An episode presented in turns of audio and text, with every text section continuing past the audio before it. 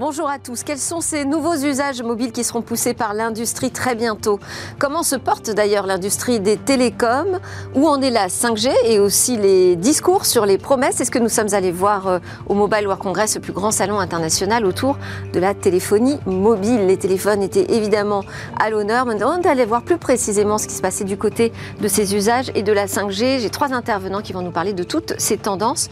Je propose donc des reportages et des commentaires tout de suite dans Smart Tech.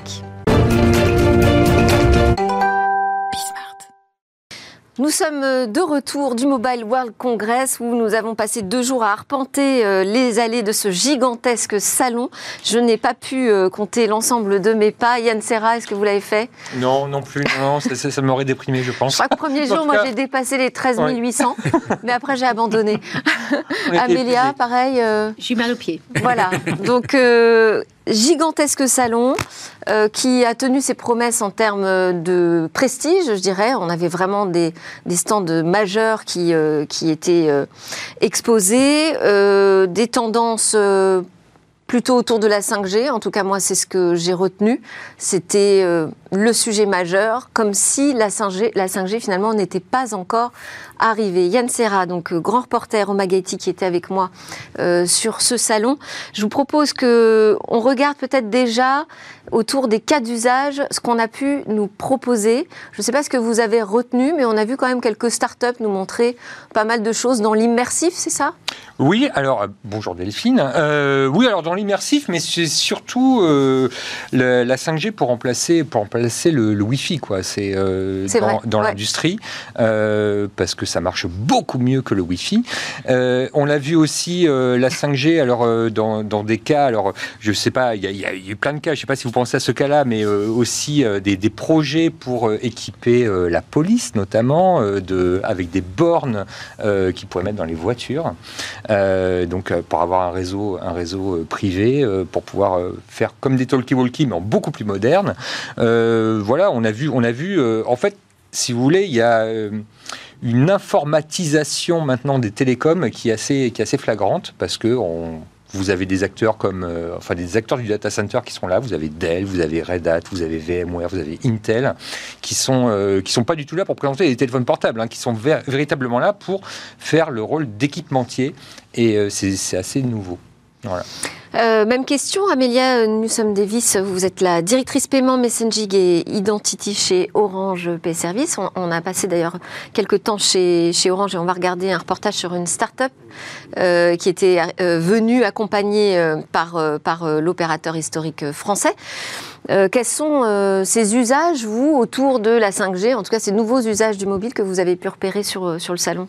Alors, on va voir par exemple des possibilités d'avoir vraiment une vitesse de réseau beaucoup plus important qui ouvre beaucoup de possibilités pour les entreprises et donc beaucoup d'usages centrés autour du B2B. Ouais.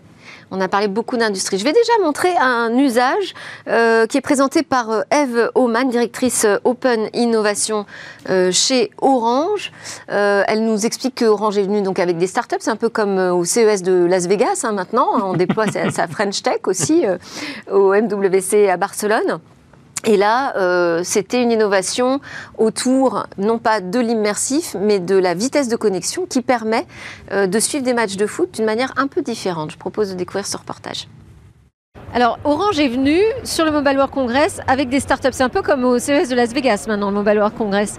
Euh, pourquoi des startups? Quel type de startups alors, on, vient avec des startups effectivement parce qu'il y a le rôle d'Orange est aussi d'accompagner des startups dans leur développement euh, par plusieurs moyens, des développements euh, financiers, bien sûr, le nerf de la guerre. On a un fonds d'investissement qui s'appelle Orange Venture, mais aussi les accompagner dans leur développement commercial, business, en leur ouvrant les portes chez Orange pour euh, travailler avec nous. Et puis, il y a l'accompagnement technologique. en l'occurrence, la grande technologie du moment, c'est la 5G, qui est complexe, qui évolue sans cesse. Et donc, aider les startups à appréhender cette technologie est vraiment clé pour nous, pour leur permettre de développer leurs produits dans ce sens. Et puis, alors, un des sujets sur la 5G, quand même, c'est de trouver les bons cas d'usage. Oui. Donc, là, on a un exemple. On a un exemple, effectivement, avec la démonstration qui se déroule.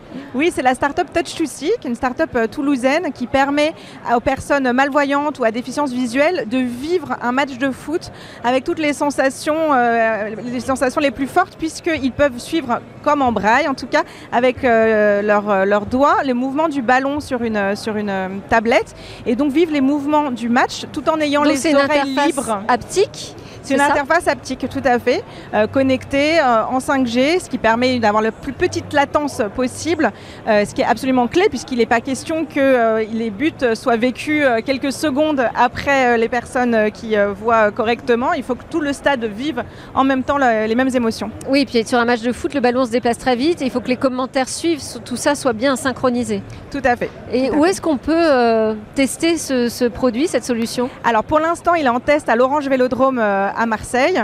Euh, donc pour, euh, pour certains, certains matchs de foot, c'est encore un prototype. Hein. vous pouvez voir, euh, je ne sais pas si on la voit derrière, la, tablette qui est encore voilà, sortie du four, comme on pourrait dire.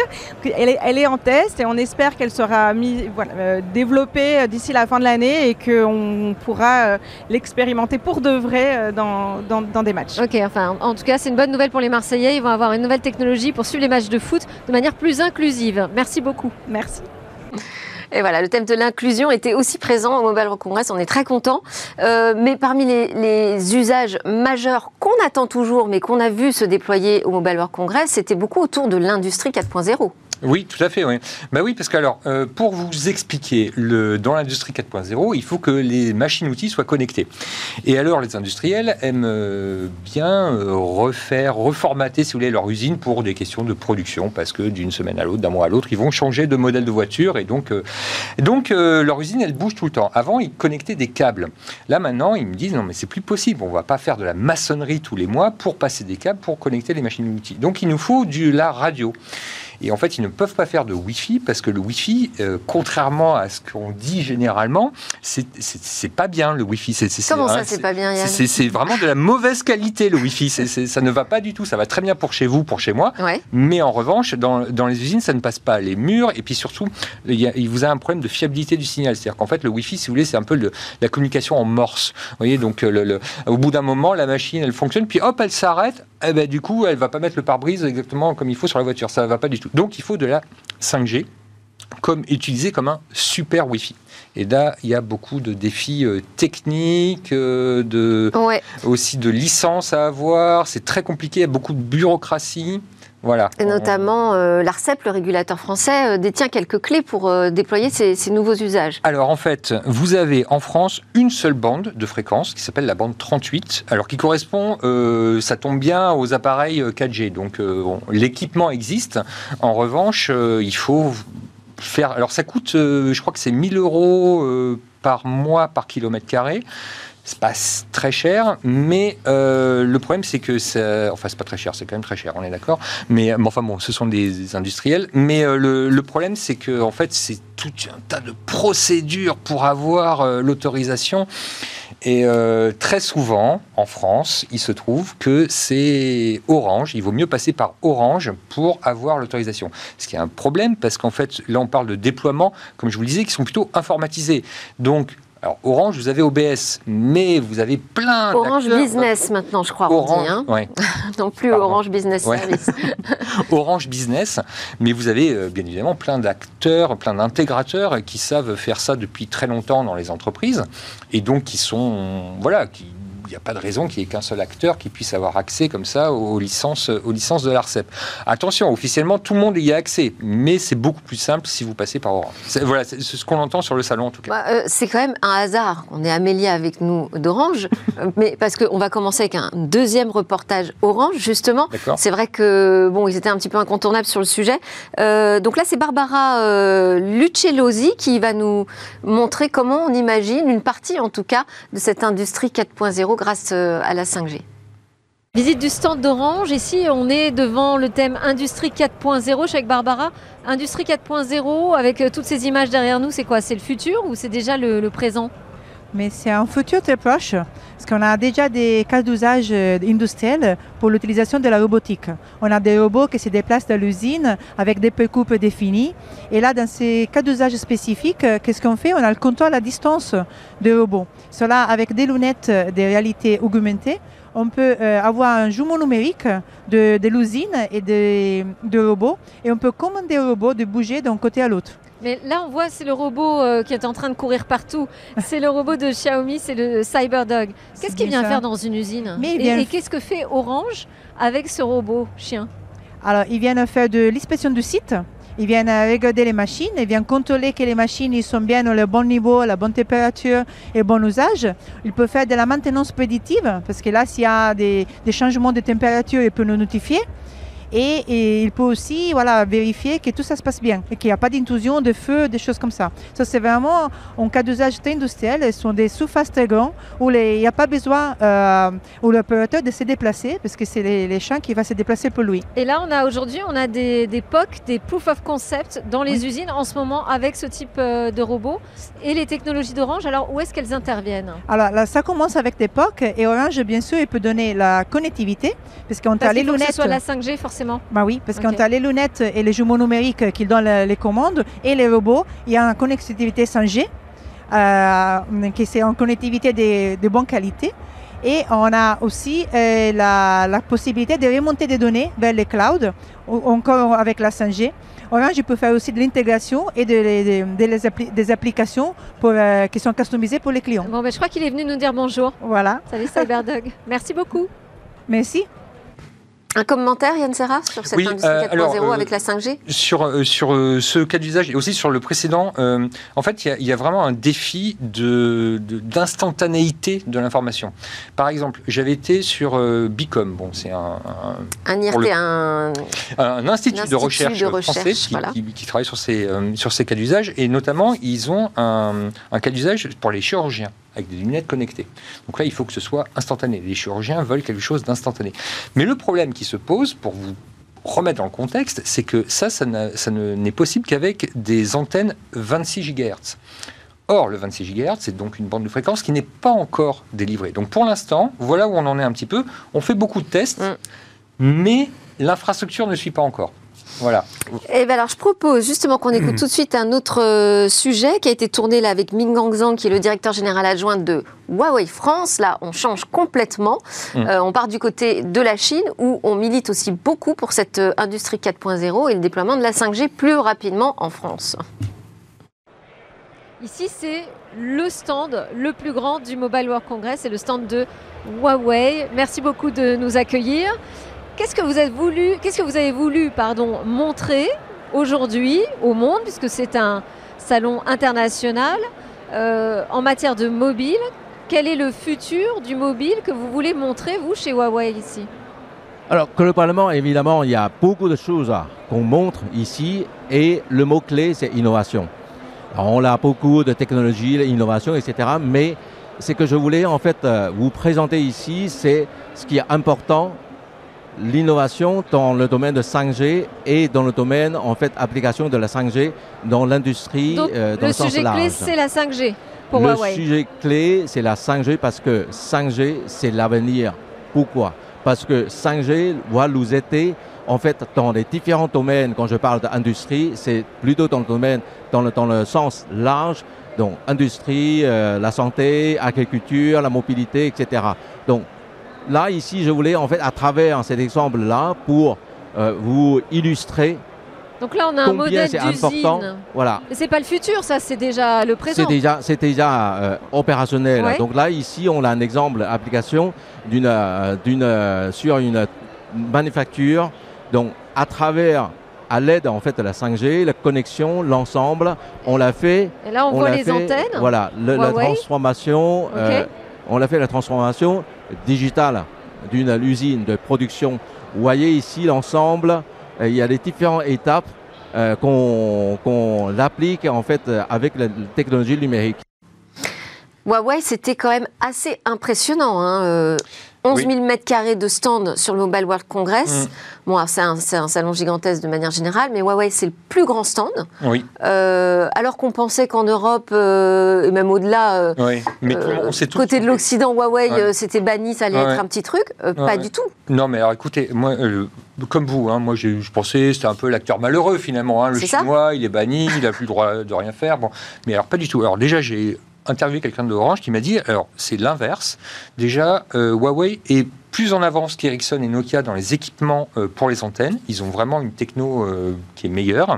il y a tout un hall dédié à leur nouvelle solution euh, d'antenne qui est impressionnant. Moi, je leur ai dit, mais ces antennes, elles sont sur le marché? Oui, en France, oui. Oui, en fait, alors ils ont un système, hein, pour faire très vite, où ils peuvent mettre l'antenne 5G et l'antenne 4G collées l'une contre l'autre. Et en fait, ça, les, ondes traversent, ce qui, est beaucoup moins cher pour les opérateurs qui consomment beaucoup moins d'électricité. Ça évite de multiplier, de créer des nouveaux sites pour la 5G. Et alors donc, cette cet acheteur d'équipement chez Orange m'a dit, Orange, hein, toujours, je suis désolé, hein, mais vous étiez très présent. C'est la mais, star, euh, la deuxième mais m'a dit, m'a dit écoutez, donc nous, c'est l'inverse. En fait, on est obligé, pour la pluralité des fournisseurs, de ne pas prendre du Huawei à certains endroits. Et alors, Huawei dit, mais vous savez, on a l'ANSI qui, quand même, nous brevette nos solutions. Et alors, cette personne d'Orange me disait, bon, alors voilà, en fait, ce qui se passe, c'est que on, choisit des endroits où on va pas mettre du Huawei, mais alors qu'ils sont meilleurs, et euh, les endroits aussi qui sont un petit peu euh, critiques euh, dès qu'il y a une administration, ce genre de choses. Ça, c'est l'ANSI pour le coup qui le dit, qui dit voilà, quand vous avez, quand vous avez un ministère, de l'armée, quand vous voilà, ne mettez pas, mettez pas du Huawei. Même si, même si l'ANSI dit par ailleurs qu'ils ont certifié qu'il n'y avait pas de logiciel espion dedans. Mm. Mais ils disent, bon voilà, sur ces endroits-là, mettez plutôt du Nokia ou de l'Ericsson. Mais c'est incroyable. Ils ont aussi fait une, ils se sont transformés totalement, euh, Huawei. En fait, les télécoms maintenant ne représentent plus que 50% de leurs euh, revenus. Ils ont beaucoup progressé dans le data center. Ils ont des équipements réseau qui sont là maintenant. Bon, il faudra qu'on fasse des tests. Mais sur le papier, ça a l'air d'être meilleur que Cisco, qui est le numéro un des équipements réseau. Euh, C'est impressionnant en, termes euh, de résilience. Hein. dire que quand j'avais interviewé le, PDG de Huawei, il m'avait mm. dit écoutez, euh, vous en Occident, ce que vous faites, c'est que quand euh, vous allez mal, vous avez des mauvais chiffres et tout, vous licenciez des gens. Nous, ce qu'on fait, c'est que quand ça va mal, on embauche des gens pour être meilleurs derrière, pour faire plus de RD. Et manifestement. Ça fonctionne. Ça fonctionne. En tout cas. Alors le deuxième stand derrière euh, Huawei euh, en, dimension, euh, avec 75 démonstrations sur, sur le Mobile World Congress, eh bien c'était celui d'Ericsson. Et ça m'intéressait, alors peut-être avant de partir chez Ericsson, déjà d'entendre Jacques Moulin du Digital World Institute, qui nous apporte un peu son regard, parce que lui, il étudie vraiment de près ce marché de la 5G. 5G, 5,5G également. On l'écoute. Le DG World Institute ne peut pas passer à côté du Mobile World Congress, j'imagine, Jacques Moulin. Ah, en effet, c'est un petit peu pour nous la, grande messe obligatoire. Euh, nous avons euh, d'abord la chance de retrouver euh, un certain nombre de nos membres qui sont ici présents. Et puis d'autre part, il y a toujours une actualité qui est intéressante et qui permet aussi euh, de voir ce que sera l'avenir et ce que euh, les intégrateurs, les opérateurs, bref, euh, l'ensemble des, représentants qui sont ici préparent pour, pour les années à venir. Parce que vous, justement, vous l'étudiez, ce marché au niveau international, ce marché du déploiement de la connectivité. sur les réseaux mobiles, on a vu plein de promesses autour de la 5G. Et puis alors là, moi j'arrive au Mobile World Congress et je trouve les mêmes, les mêmes promesses. Hein. Euh, mais autour de la 5,5G, voire de la 6G. En effet, alors c'est vrai que euh, notamment la, 5G, et surtout quand on regarde en France, hein, a été énormément cannibalisée euh, par la question de la 5G grand public. Et là, je pense que malheureusement, on a pris peut-être un peu de retard, enfin le peut-être d'ailleurs c'est un euphémisme, hein. on a pris du retard pour faire en sorte effectivement que la 5G privée, la 5G industrielle devienne véritablement une généralisation. Et on le voit encore, nous avons des industriels qui euh, sont peut-être trop frileux, mais qui ne peuvent peut-être pas non plus avoir accès aussi euh, fortement que euh, les grosses structures à la 5G. Et, et c'est dommage, parce que comme vous le savez, notre industrie française a un système productif qui est pas très moderne. En tout cas, quand on le compare à l'Allemagne, c'est entre 3 et 5 fois moins moderne que le système productif allemand. On revient à cette question de, l'industrie hein, qui, était vraiment un sujet au cœur de ce Mobile World Congress. Euh, je vous disais qu'on allait partir voir euh, sur le stand d'Ericsson aussi ce qui se passe. Euh, avant cela, c'est une interview de Franck Bouettard, le président directeur général d'Ericsson France, qui nous dit que finalement, Bon, le sujet, parce que oui, alors la 5G, on repousse un peu les promesses, puis finalement avec cette 5G, qui n'est pas une vraie 5G qu'on a, il hein, faut attendre encore un peu pour voir des résultats spectaculaires, mais c'est pas un problème ça, parce que le vrai sujet, c'est de basculer sur des infrastructures complètement mobiles. C'est ça le sujet. C'est ce que euh, tu disais, Yann. Euh, bon, faut arrêter euh, le Wi-Fi. Lui, il nous dit même, bon, la fibre, c'est bien de fibrer partout, mais enfin, ça coûte beaucoup d'argent d'aller jusqu'au dernier kilomètre, jusqu'au bâtiment. L'enjeu économique, il est sur les infrastructures. Eh c'est ça le truc. Et alors, on est à un tournant parce que jusqu'ici, régnaient les équipementiers historiques Ericsson, Nokia, donc euh, Huawei, Samsung.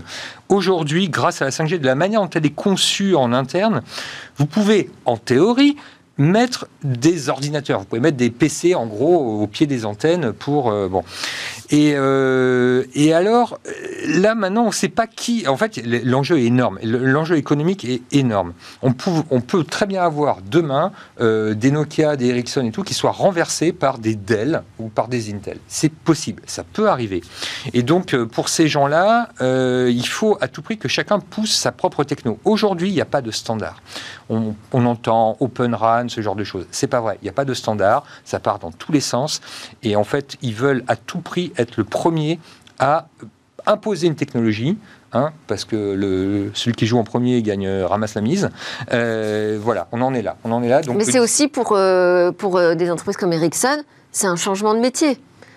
Bah, oui, alors. Ah oui, parce que la virtualisation des réseaux, ça devient, ils deviennent des fournisseurs de solutions IT finalement. Hein. ouais, mais alors écoutez, je, honnêtement, honnêtement, je, il y en a encore des équipements matériels. Je n'arrive plus, je n'arrive plus à comprendre ce discours parce qu'en en fait, euh, donc ils vous disent tous, on change de métier et puis de toute façon, comme ce métier se transforme dans ce qu'on savait faire avant, du coup, nous sommes les meilleurs.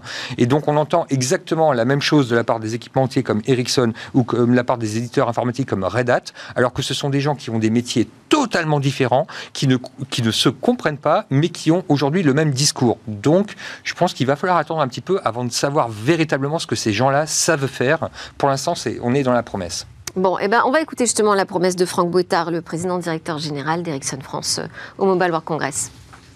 Avec Franck Boitard, le PDG d'Ericsson en France. Merci de nous accueillir. Vous avez euh, expliqué lors de, de, la petite conférence qu'on a eue ensemble euh, avec la presse que finalement le sujet, c'était pas tellement la 5G, c'était de basculer déjà tous nos réseaux sur des infrastructures mobiles. Oui, effectivement, dans le domaine industriel, dans le domaine de l'entreprise, euh, plus que de dire on va mettre de la 5G partout, la vraie question c'est comment on passe de solutions Wi-Fi, PMR vers des solutions d'infrastructures mobiles standardisées 4G ou 5G.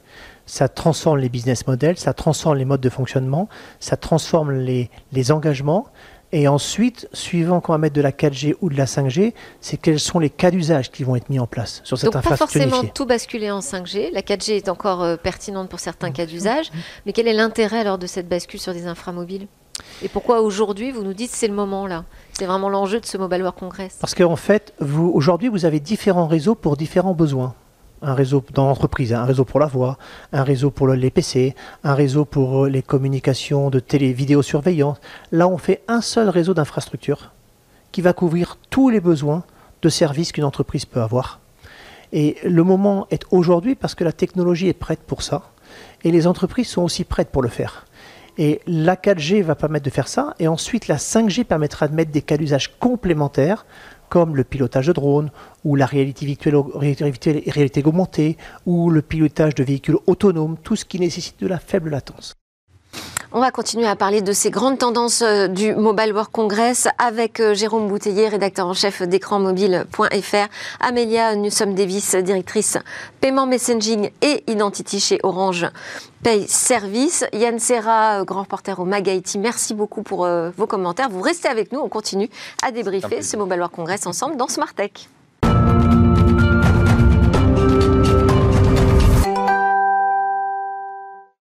C'est parti pour la deuxième séquence de Smart Tech consacrée au Mobile World Congress 2023. Nous étions à Barcelone, vous avez pu découvrir quelques-uns de nos reportages sur place. C'est le moment là de notre grand rendez-vous mobile business, donc qui est forcément consacré à ce salon international qui se tient encore en ce moment même d'ailleurs euh, à Barcelone. Nous, on est rentré pour, euh, faire un premier compte rendu.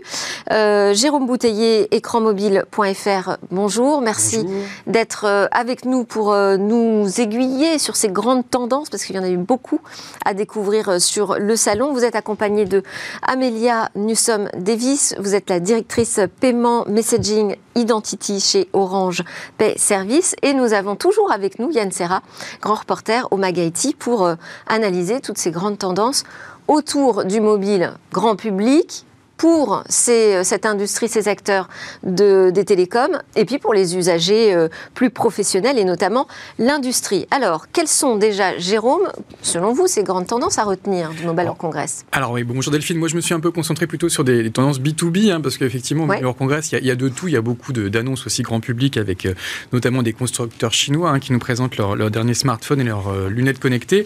Alors, si on devait lister les, cinq tendances, je vais commencer par une première qu'a déjà évoqué Yann, hein, qui est l'Open RAN. C'est effectivement une, nouvelle architecture de, réseau cellulaire. L'idée, c'est de dissocier le matériel et le logiciel. Hein. Historiquement, les équipementiers fournissaient en général des, équipements qui, avaient les deux composantes. Et en dissociant les deux, bah, ça va permettre aux opérateurs de, multiplier les, prestataires, peut-être de faire un petit peu baisser les prix.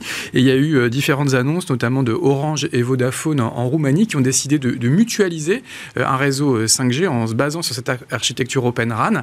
L'idée, bah, c'est de faire des économies L'idée, c'est aussi de déployer un petit peu plus rapidement et ça devrait être une architecture euh, du futur pour les prochains réseaux 5G. Mutualisation, en tout cas, qu'on voit donc euh, en Roumanie sur des zones rurales, mais enfin, pour l'instant, mutualisation autour de la 4G, 5G, c'est pas un sujet euh, en France. Hein. On n'y est pas. quelle serait, selon vous, justement, la première tendance du côté des équipementiers? Alors, donc sur la, sur la 5G, on évoquait après l'Open RAN, encore un sujet qu'avait évoqué Yann, hein, c'est la 5G millimétrique. Hein. c'est cette 5,5G, je sais pas quelle est l'expression qui va, mm. qui va s'imposer, avec là une démonstration qui a été réalisée par euh, Telefonica en collaboration avec euh, Ericsson et, Qualcomm. Alors la 5G millimétrique, elle exploite cette nouvelle bande de fréquence, hein, les, 26 GHz, et elle devrait fortement accélérer les débits. On devrait euh, passer de centaines de mégabits pour la 5G actuelle et, franchir le seuil des, du gigabit par seconde, donc des débits extrêmement rapides. Et le premier usage, bah, ça devrait être...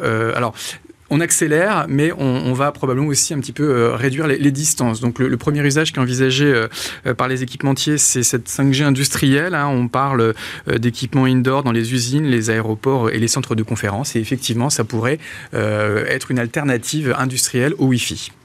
Alors la 5G, elle vient euh, tout concurrencer quand on regarde euh, ce qui se passe au Mobile World Congress, y compris euh, le Wi-Fi, mais on a aussi parlé de réseaux satellitaires. Alors oui, alors il n'y avait pas de grand stand hein, d'opérateurs satellitaires, mais ça fait partie des, sujets dont on parle beaucoup en ce moment. C'est l'idée de s'appuyer sur des satellites en, orbite basse, hein, à, quelques centaines de kilomètres de la Terre, pour compléter ou concurrencer la 5G. Alors le sujet, le pionnier pardon de tout ça, c'est une fois de plus Elon Musk hein, avec euh, sa constellation Starlink qui a été déployée par ses propres fusées euh, SpaceX. Et euh, il y a quelques jours, son rival Jeff Bezos a obtenu l'autorisation des, autorités américaines pour déployer une autre constellation qui s'appelle Kuiper et qui, elle, sera lancée par les fusées de Jeff Bezos, les fusées Blue, Origin. C'est un sujet aussi dont on avait parlé il y a quelques mois avec Apple qui s'était associé au réseau Global Star, d'ailleurs, dont ils sont devenus actionnaires. on a aussi bah, chez Orange hein, une offre avec Nornet hein, pour donner de l'accès Internet mmh. par satellite. Et euh, j'ai vu aussi cette semaine que la Chine devrait lancer son propre réseau d'Internet par satellite avec probablement 13 000 satellites en orbite basse euh, dans lancés dans les prochaines années. Alors, autre chose que vous avez remarqué, c'est les réseaux mobiles qui s'ouvrent aux développeurs. Alors oui, c'est un, projet qui est mené par la, GSM Association, un projet qui s'appelle Open Gateway, euh, et des opérateurs bah, comme Orange, Telefonica et Vodafone ont profité de leur présence au Mobile World Congress pour euh, ouvrir leurs API euh, et des API communes aux développeurs. Il y a eu une première présentation d'une API qui s'appelle QOD, qui est développée et documentée dans Camara, le projet open source mené par la fondation Linux. donc collaboration avec la GSMA. Et l'idée, c'est de permettre à des développeurs d'applications d'accéder à la, qualité de la bande passante de, ces réseaux 5G. Alors, on a par exemple Blacknut qui a fait des tests avec du cloud gaming ou Zoom, hein, qu'on connaît tous, avec des tests en, visiophonie. Et donc, c'est des API communes qui vont aussi pouvoir couvrir des problématiques comme la sécurité ou la fiabilité de données. On rappelle d'ailleurs qu'en France, Orange, SFR et Bouygues ont déjà lancé ce type d'initiative avec Mobile ID, dont Emilia parlera peut-être. Euh, oui, alors le sujet aussi, c'est la monétisation. Alors oui, euh, c'est la dernière tendance que je voulais évoquer et on va en reparler. Euh, c'est la, montée en puissance du business messaging. Euh, en gros, 30 ans après le web, 15 ans après les premières applications natives, l'idée c'est de transformer les applications de messagerie en, environnement business. on capitalise hein, sur le succès grand public des messageries, hein, qui sont aujourd'hui des, succès gigantesques, mais on l'ouvre à la publicité, au commerce ou à la relation client. Alors, les opérateurs sont là, il y a aussi des acteurs privés, on pense à, Meta avec WhatsApp Business, mais les opérateurs se sont associés avec Google pour lancer un standard comme le, RCS et on devrait, selon mes informations, franchir le cap du milliard d'utilisateurs euh, ce trimestre et en faire aujourd'hui un environnement business évidemment incontournable pour les marques. Merci beaucoup, Jérôme Bouteiller. Euh, Amélia, nous sommes Davis. Comment vous voyez, vous, les tendances autour de ce business euh, messaging c'est un marché qui est vraiment en forte croissance. Donc, même si le SMS, lui, est plutôt plat en termes d'usage aujourd'hui, on voit vraiment une augmentation du marché. Euh, on était sur 11,4 milliards de SMS envoyés en 2021. On n'a pas encore des chiffres 2022, mais ce sont des chiffres de, du baromètre AF2M. Donc, c'est une croissance de 18% d'une année à l'autre. Et qu'est-ce que ça recouvre? Qu'est-ce qu'il y a derrière ce business messaging? Ce sont quoi Des SMS commerciaux? Oui, alors business messaging, ça veut dire toute communication entre une entreprise euh, et euh, son client. Donc aujourd'hui, il y a pas mal de canaux différents. Il y a WhatsApp Business, comme, euh, comme Jérôme disait. Il y a le SMS qui est le principal, et puis il y a également le. Donc le SMS est toujours au top aujourd'hui Tout à fait. des modes de communication les plus efficaces, c'est ça? Oui, et on peut évoquer dans le détail, il y a des SMS de promotion et des SMS tout transactionnels, hein, c'est ça? Oui, effectivement, il y a le promotionnel, c'est à peu près 40% du marché aujourd'hui. Ce sont des messages que vous recevez, par exemple, pour vous dire qu'il y a des soldes euh, ou euh, de, venir dans un magasin. Ou bien il y a des messages fonctionnels qui sont plutôt des alertes, c'est un, ou un mot de passe pour euh, créer votre compte, par exemple. D'accord. Donc, oui, Jérôme. Et, donc, oui, une forte, forte croissance, effectivement, de, de, ces deux canaux, avec désormais des SMS transactionnels qui sont majoritaires, alors qu'il y a quelques années, c'était plutôt les SMS promotionnels. Et alors le SMS conversationnel dont on parle, il arrive euh, sous quelle forme? Oui, il arrive. Donc c'est la nouveauté de, ce trimestre lancé par les opérateurs Orange, SFR et Bouygues. Donc ça ouvre la possibilité pour une marque d'utiliser un numéro long à 10 chiffres qui commence par 09 pour envoyer et recevoir des messages à ses clients. Donc euh, ça permet également à un client de contacter la marque directement. Donc c'est vraiment l'ouverture d'un canal de dialogue entre la marque et le client qui n'existait pas jusqu'à présent. D'accord, c'est-à-dire qu'au lieu, euh, je sais pas, Yann, quand on a un problème aujourd'hui avec une marque, qu'est-ce qu'on fait? On envoie un message sur Twitter, non? C'est-à-dire qu'en fait, euh, bon, ce que j'ai beaucoup vu, ce que je vois souvent, c'est que euh, dans le domaine de l'industrie, les gens, en fait, avaient des talkie-walkie maintenant, et des talkie-walkie auparavant, et maintenant, ils veulent en fait du WhatsApp. Tout le monde ne jure que par WhatsApp. Les jeunes. C'est une interface super efficace. C'est ça. Et donc, euh, les, euh, alors j'imagine que les nouvelles générations, alors pas que les gens qui utilisaient des talkie-walkie auparavant, mais euh, en fait veulent du WhatsApp un peu partout. Alors je ne sais pas si ça correspond. Euh, Donc vous ah, pensez qu'on va basculer ah, de, ce SMS aujourd'hui incontournable dans la conversation mobile vers du, tout WhatsApp? Non, je ne suis pas sûre. C'est pas tout à fait ce qu'on voit aujourd'hui sur WhatsApp. D'abord, WhatsApp, c'est plutôt une application pour les, pour les vieux. je suis pour les plus de 40 ans. C'est pas très bon, bah. Désolée pour, le, la personne présente. Mais Disons que je dois être encore plus vieux. C'est pas forcément très utilisé par les très jeunes. On les retrouve beaucoup plus sur Instagram, par exemple.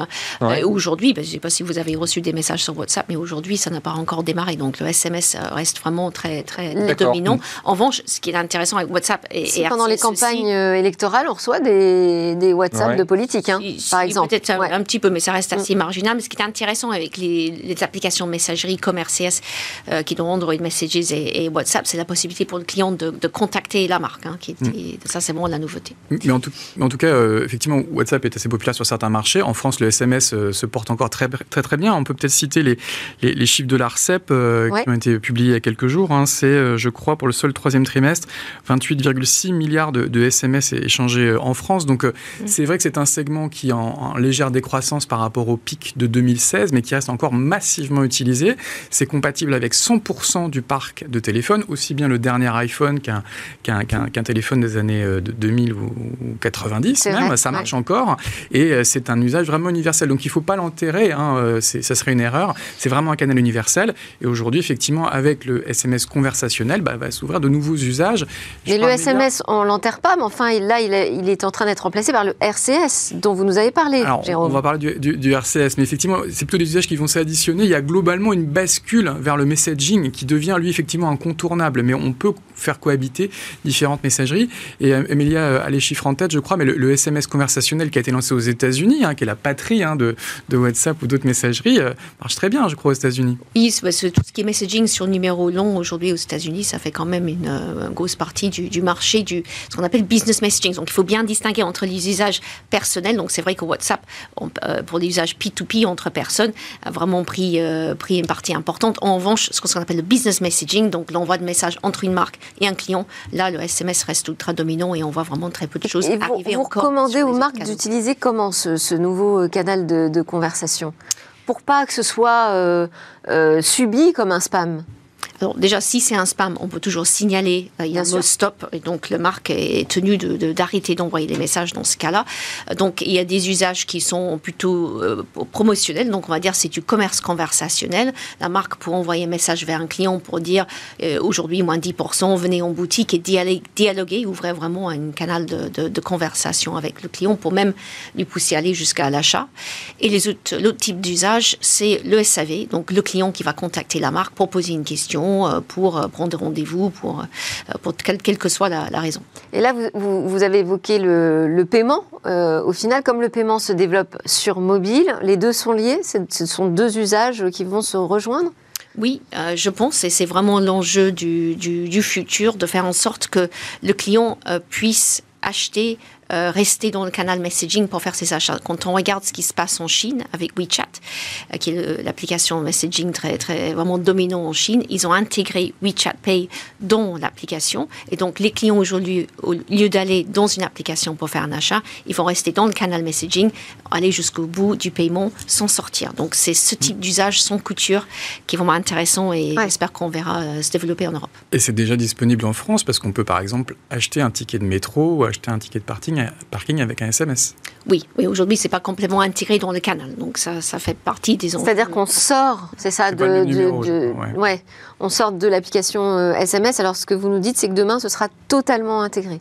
Oui, bah c'est, en tout cas, c'est sur RCS par exemple, il sera intégré dans Android Messages avec le moyen de faire des achats directement. Donc, pas obligation d'aller dans une application, créer un compte mais, voilà, le véritable avantage, c'est que tout le monde a cette application de SMS sur son téléphone, hein, c'est préchargé, il n'y a pas besoin de télécharger une application WhatsApp, il n'y a pas forcément non plus besoin d'avoir une connexion Internet, hein, ça va fonctionner euh, même avec des réseaux euh, d'ancienne génération. Donc c'est vraiment universel, c'est accessible à tous et ça marche tout le temps ce qui n'est pas toujours le cas des, des, messageries OTT euh, qui nécessitent des téléchargements supplémentaires. Mais alors, est-ce que ces discussions-là, vous les avez entendues, vous les avez eues sur le Mobile World Congress? Un... Parce que le sujet de la monétisation, avec Yann, on, l'a vraiment entendu euh, euh, pour, du côté des opérateurs, des équipementiers, l'industrie 4.0. Sur le messaging, ça, faisait partie aussi des conversations? Comment mieux monétiser ces, ces conversations avec les clients? Oui, forcément. Il y a les grands acteurs qui sont présents, comme Twilio, Vonage et autres. Et donc, c'est ces, discussions, nous les avons aussi en parallèle dans, le Congrès. Euh, Amelia Vonage, euh, c'est une société qui a été rachetée justement par Ericsson. C'est-à-dire que les équipementiers qui faisaient euh, du hardware, du software, vont vers le business, vont vers les services, parce que ça fait partie de l'évolution naturelle du marché aujourd'hui. Et, du coup, euh, Ericsson propose une plateforme justement pour les opérateurs, pour les aider à commercialiser, enfin à monétiser ces nouveaux services mobiles. Est-ce que ça pose la question euh, je ne sais pas, de remise en cause de la neutralité du net Est-ce que... Bah oui, forcément. Si on peut monétiser des services, des accès ah, Oui, la neutralité du net, on, rappelle, hein, c'est l'idée que les opérateurs ne regardent pas ce qui se passe dans les tuyaux. Hein, c'est ça. et ça a fait du coup la fortune de YouTube qui n'a pas besoin de payer sa bande passante. Absolument. oui, c'est un concept qui a beaucoup profité à certains. Je pense qu'il faudra un jour se, reposer la question de sa pertinence. Mais là, les, opérateurs, en tout cas, proposent un écosystème qui est, qui est, intéressant. Et il y a en plus l'arrivée du RCS qui monte en puissance. Hein. Je pense qu'on est effectivement aux alentours du milliard d'utilisateurs. Et ça va être un grand environnement pour les marques. Elles pourront tout faire avec, plus besoin de développer leur propre site web ou leur propre application. Et ça, ça, me paraît véritablement un game changer. Euh, alors, bah, bon, moi, je vais forcément avoir une question technique. Euh, est-ce que c'est sécurisé? Parce que le. Bon, je, ne connais pas exactement votre, votre technologie, mais par défaut, on se demande si ça ne va pas être utilisé à des fins malveillantes pour tromper des consommateurs. Pour euh, est-ce que est-ce qu'il n'y a pas ce risque qui existe tout de même? Sur le SMS, il peut avoir un risque de fraude, effectivement. Donc, ce qu'on appelle du phishing par SMS, c'est euh, certainement. Qui existe déjà. Du smishing. Donc, du smishing. Du smishing, d'accord. C'est un, travail de tous les jours d'arrêter de, de, le smishing, de travailler aussi avec euh, les partenaires, les agrégateurs qui nous envoient ce type de message. Et puis, il existe aussi un numéro, le 33700. Donc, euh, j'encourage tout le monde, si vous recevez un message de phishing, vous le transmettez au 33700. Vous faites un transfert de, SMS et les opérateurs coupent très rapidement les lignes derrière. Euh, RCS, on est quand même sur une techno où il y a un cryptage du message, donc non, il n'est pas possible de lire le message. Et puis on peut authentifier l'émetteur. Donc sur le, RCS, effectivement, qui est, l'évolution, du, une des évolutions du SMS, il y a beaucoup d'investissements qui ont été faits pour sécuriser ça. Donc on, va personnaliser le message aux couleurs de la marque, on va effectivement avoir des petits badges de sécurité, et normalement le risque de fraude va être beaucoup, beaucoup plus faible. En tout cas, c'est un, vrai sujet sur lequel les, opérateurs travaillent jour le jour. Une autre inquiétude aussi, euh, au-delà de la cybersécurité, c'est... Euh, la conscience environnementale. Euh, il y avait même une petite manifestation euh, lundi matin à mon arrivée au Mobile World Congress hein, qui euh, appelait cette industrie des technologies et, des télécoms à revoir son schéma pour être plus durable. Oui, en effet. Donc, euh, le SMS est plus écolo, on va dire, que l'email, qui est l'autre canal de, choix, souvent pour les marques pour communiquer. Donc, je crois que c'est une étude de, Mike Berners-Lee, qui est un euh, chercheur britannique, euh, qui montre qu'un email, c'est 4 grammes d'empreinte carbone et le SMS, c'est 0,014. Donc, 300, 300 et voilà, donc tout ça est bien surveillé et mesuré. Merci beaucoup. Amélia Newsom-Davis, directrice paiement messaging identity chez Orange Pay Service. Jérôme Bouteiller, un mot? Euh, oui, c'était le frère de, Tim Berners-Lee, celui qui a inventé le web. Jérôme Bouteiller, rédacteur en chef d'écranmobile.fr. Et Yann Serra qui est resté avec nous, grand reporter au Magaïti. C'est notre dernière séquence qui arrive. Où va le web? Où va le web? Alors déjà, première question que nous pose euh, Eva, c'est mais au fait, c'est quoi le métavers? Mais enfin, c'est quoi le métavers? Eh bien, figurez-vous qu'une grande partie des Français se pose encore la question. C'est le résultat d'une étude de l'éditeur de logiciel GetApp. 19% des personnes interrogées affirment ne jamais avoir entendu parler ni du concept ni du nom. 29% des Français ont déjà croisé le terme mais sans en comprendre le sens. Et 19% connaissent le concept du métavers mais pas le nom. Sans surprise, les plus âgés sont ceux qui ont le moins pris connaissance de la tendance, mais peut-être plus inattendu, les générations euh, Y et Z ne sont finalement, elles, qu'une petite majorité à la connaître. Les entreprises du secteur doivent alors convaincre en se montrant plus claires peut-être ou en faisant plus de pédagogie. 92% des Français ne se sont jamais rendus, même pas une fois, dans un métavers, selon l'étude. De l'addiction ou du cyberharcèlement, c'est un des freins à l'utilisation euh, du métavers, mais pour un quart d'entre eux, c'est plutôt le prix de l'équipement qui en serait un.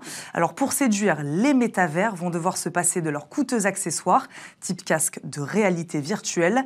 Meta, par exemple, lancera bientôt une version de son métavers Horizon Worlds accessible depuis un navigateur.